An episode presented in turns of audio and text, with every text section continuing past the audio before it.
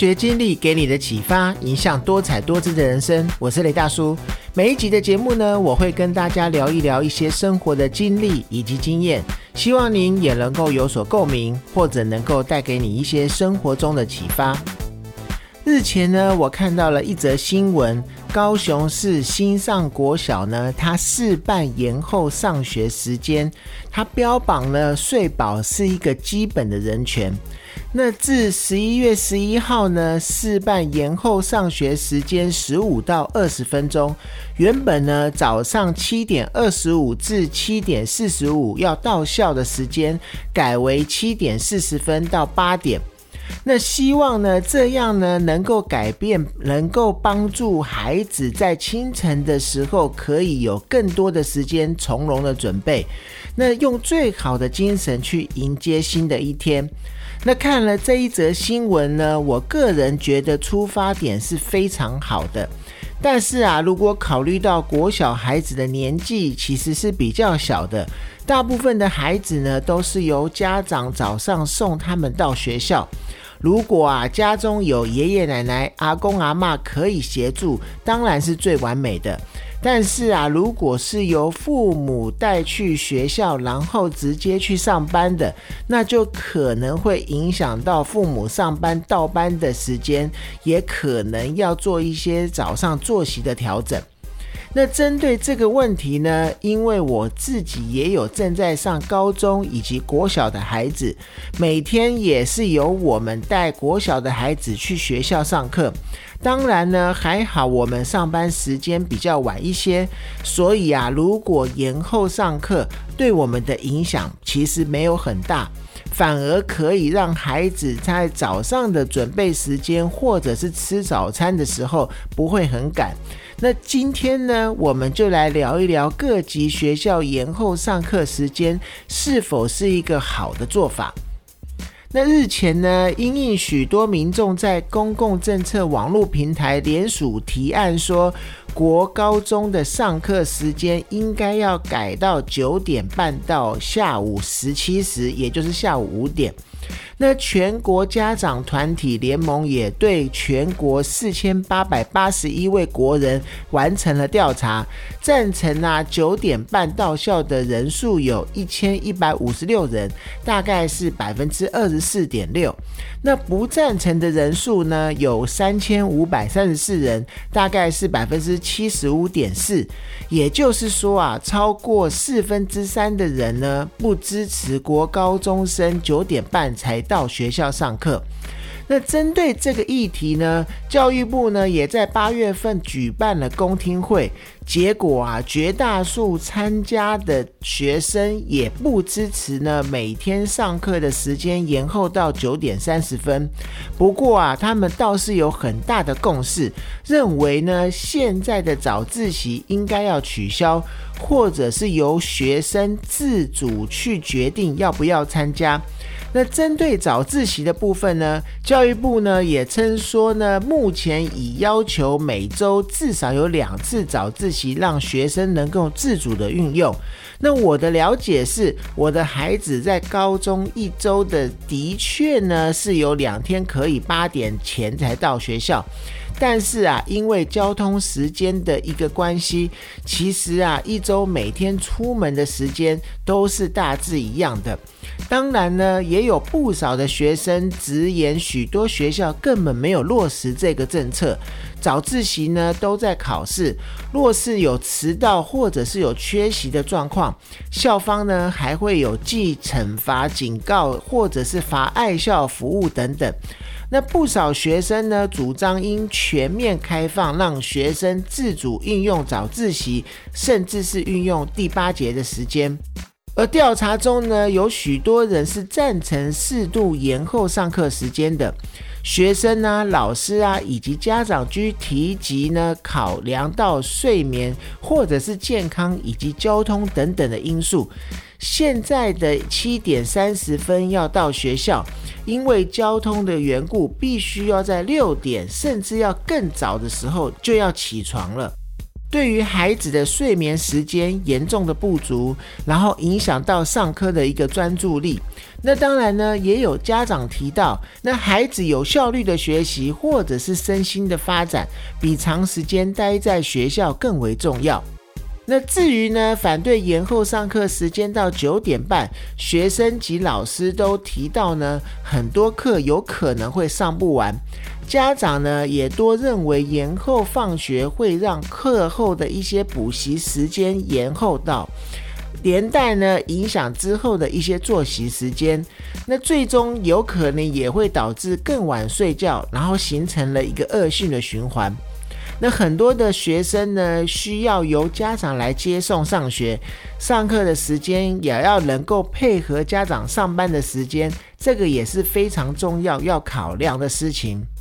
那全家盟表示呢，学生延后上课的时间的一个议题呢，政府可以通盘的考量。但是啊，因为这是孩子对师长所发出的一个求救讯号，那真正的问题应该不是看在可延后多少时间上课，而是啊，政府应正规的去协助孩子面对的国高中生呢，长久以来身心俱疲以及学习的一个困境，为孩子落实学习升学制度的一个合理性去做一些努力才是。那国家卫生研究院研究员呢张欣怡也有提到，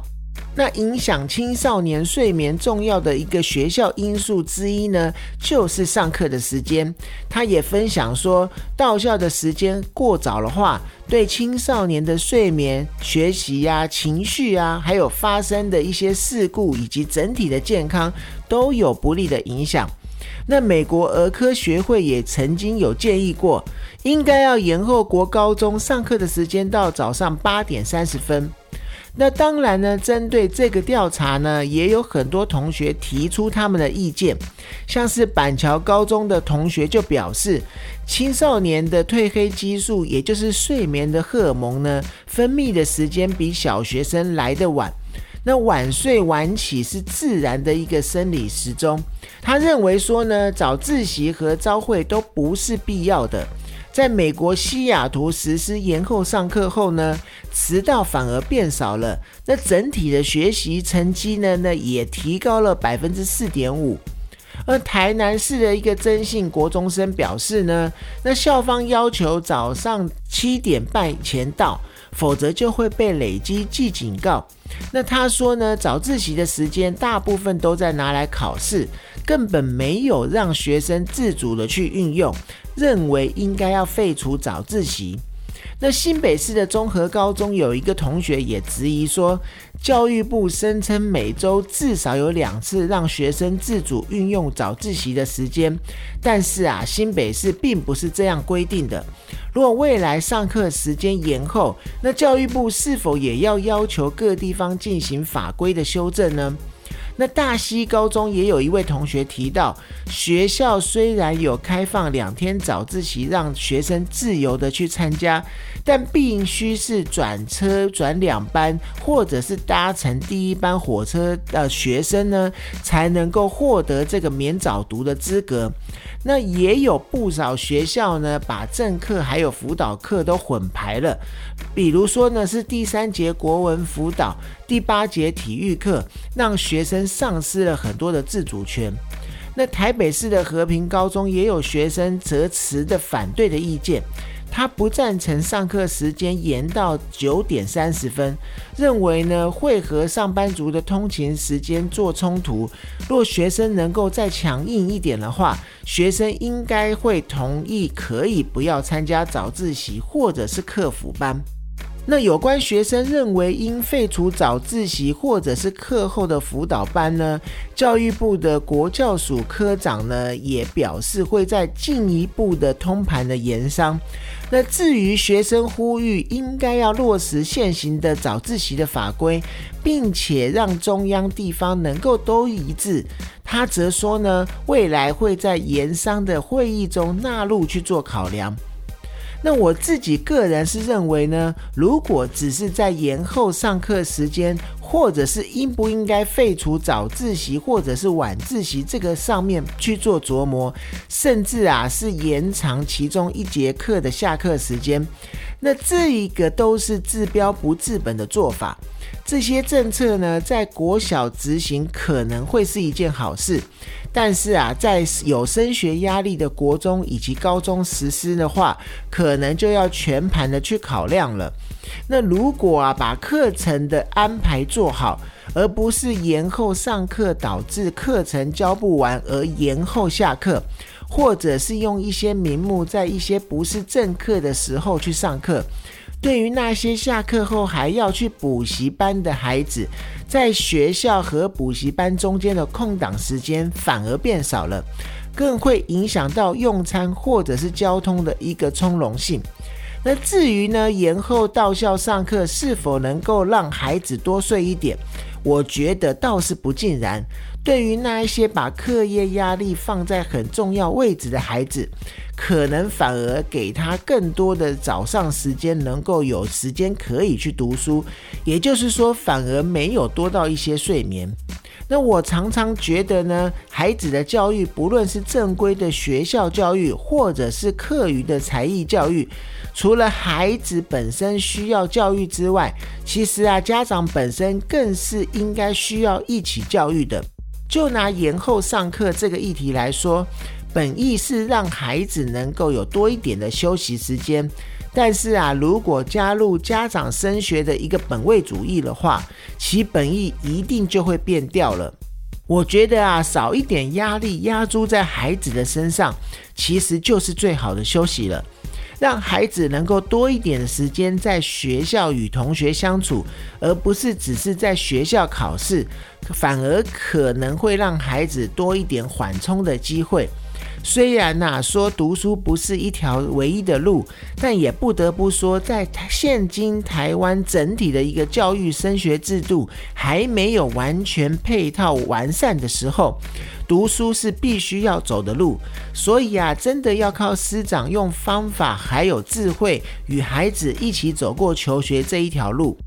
那今天的节目呢，就到这边。如果你是使用 Apple Podcast 收听，请给我五星鼓励，或者你有任何的想要回馈的部分，均可以留言告诉我。发掘经历给你的启发，影响多彩多姿的人生。我是雷大叔，谢谢你的收听，我们下次见。